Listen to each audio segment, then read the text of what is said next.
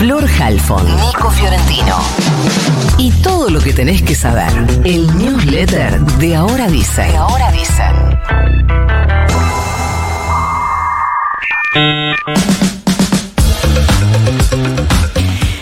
Encontraron algo que se presume que pueden ser restos óseos después de un allanamiento en el campo del dirigente chaqueño Emerenciano Sena, procesado con prisión preventiva junto a su esposa Marcela Acuña y su hijo César por la desaparición y el presunto femicidio de quien fuera la pareja de César, Cecilia Strisovsky, desaparecida desde el 2 de junio en la ciudad de Resistencia. El hallazgo fue difundido el fin de semana, pero ocurrió el miércoles en un operativo dispuesto por el equipo fiscal especial, ordenado por el juez de garantías Héctor Sandoval. Lo que se informó es que el personal policial secuestró 13 trozos que podrían tratarse de restos óseos y encontraron cuatro elementos metálicos similares a lo que ellos llaman tachuelas. Todo fue remitido al Instituto de Ciencias y Medicina Forense y van a ser obviamente peritados. Por lo menos seis sociedades científicas de cardiología alertaron sobre la escasez de insumos médicos. Emitieron un comunicado que habla de una reducción en la disponibilidad de material de contraste, por ejemplo, clave para estudios, para intervenciones cardiológicas, para intervenciones neurológicas. Ya la semana pasada la Defensoría del Pueblo de la Nación dijo que había recibido re- eh, denuncias de profesionales de la salud por dificultades para importar insumos y recomendó a los Ministerios de Salud y de Economía agilizar cuestiones burocráticas para asegurar el acceso. Bueno, en esto están los reclamos. El encargado de negocios de la Embajada de Argentina en Israel, Francisco Tropepi, confirmó que el rehén más joven de Hamas en Gaza es un bebé argentino de nueve meses. También confirmó que hay 20 personas más retenidas por Hamas y que nueve argentinos murieron por el conflicto. El canciller Santiago Cafiero dijo que la ONU le pidió ayuda humanitaria a la Argentina y que esta semana el país va a mandar suministros médicos, ropa, pastillas potabilizado- potabilizadoras y una misión de cascos blancos. Ya llegó a Ezeiza el cuarto vuelo con repatriados. En total ya volvieron más de mil de los 1.500 que nos contaba Cafiero pidieron rescate.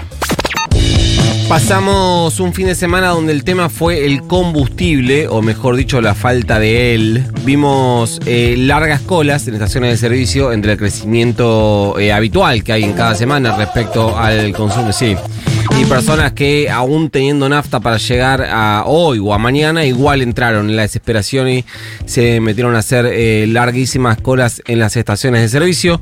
El ministro y candidato Sergio Massa culpó a las petroleras, dice que se trata de una, eh, una estrategia, un plan para presionar en el precio. Las petroleras dicen que por el acuerdo de precios que habían hecho con el gobierno, con los casi 25 puntos de inflación acumulados entre agosto y septiembre, quedaron con el precio muy, pero muy atrasado. Eh, ante esto lo que se hizo fue eh, importar, dicen que debería normalizarse para mañana, el fin de semana eh, se supone que llega un barco de Shell, van, hay otros dos barcos con combustible importado de IPF. Lo cierto es que la importación de combustibles es la peor decisión, en, la- en realidad la peor solución, no la peor decisión porque eh, es el combustible más caro. En un ratito viene eh, Flor Gutiérrez con detalles sobre esto. Sí, hay que decir que Massa desde Tucumán eh, dijo que em, si el martes, es decir, mañana a la noche, eh, no está resuelto el abastecimiento, desde el miércoles no va a haber exportación de combustibles en Argentina, una amenaza a las petroleras. Mañana se termina octubre y empiezan a eh, surgir los primeros números de la inflación y en sintonía con lo que viene diciendo el gobierno, varias consultoras estiman que volverá a ser de un dígito después de dos meses consecutivos por encima del 12%. Más allá del impacto, recordemos que hoy hay en la Argentina una devaluación eh, encubierta que eh, tiene que ver con el precio del dólar a los el precio por el cual se les permite eh, liquidar los dólares a los exportadores, algo así como 520 mangos por dólar. eh, entre un, esquema en la unificación que hubo de los distintos dólares para exportadores. Esto es algo que además impacta directo en bienes exportables de consumo habitual, desde carnes o eh, aceites. Digo, no es necesario que haya que pensar estrictamente en la soja. Las mediciones privadas afirman que el precio de los alimentos se desaceleró, en, la, en realidad el aumento del precio de los alimentos se desaceleró en la última semana de octubre, la que ya atravesamos, lo que eh, podría poner el número del IPC en un solo dígito o cercano. Esto es importante porque la inflación de octubre la vamos a conocer en la semana previa al balotage. Eh, EcoGo o Ecolatina son algunas de las que están viendo una inflación en torno al 10% o un pelito por debajo.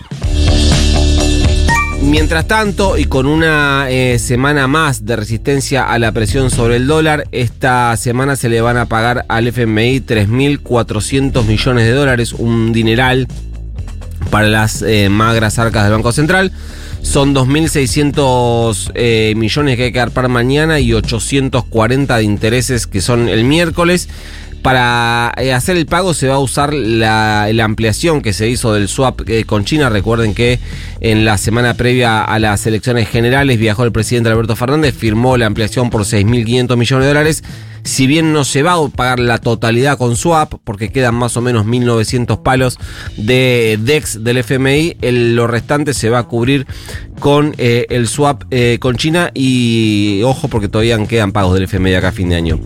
Y por último, anoche apareció eh, Mauricio Macri en La Nación Más después del paso de un muchísimo más tranquilo Javier Milei por el mismo canal, dijo, eh, ojo con esto, alerta porque eh, entre Macri y algunas voces de la Libertad Avanza y sobre todo eh, un grupo de periodistas encabezado por Luis Miguel Majul se empieza a instalar la idea de eh, este concepto de microfraude, que es una pelotudez gigante como em, todo el universo, más o menos, eh, pero entre eh, algunos periodistas, algunas voces del eh, macrismo y eh, Macri empiezan a instalar esta idea de que en las generales eh, hubo eh, choreo de votos, básicamente.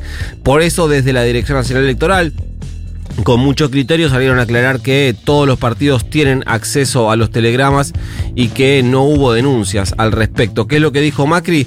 Dijo que eh, primero habló de los radicales, dijo que no son todos los radicales los que se van con masa, sino solo tres, Morales, Lustó y Jacobiti, y marcó con mucha claridad hacia dónde va a ir la campaña de Milei, cuyo mando evidentemente tomó.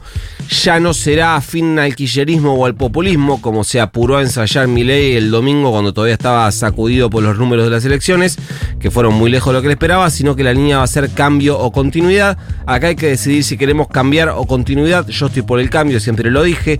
Dijo eh, Macri, también dijo que el voto en blanco, el no ir a votar y la neutralidad es funcional eh, a Massa y de paso también le rayó todo el auto a Rodríguez Larreta, casi un deporte para Macri a esta altura.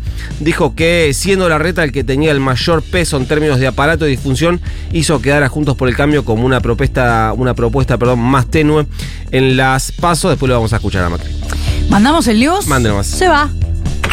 You got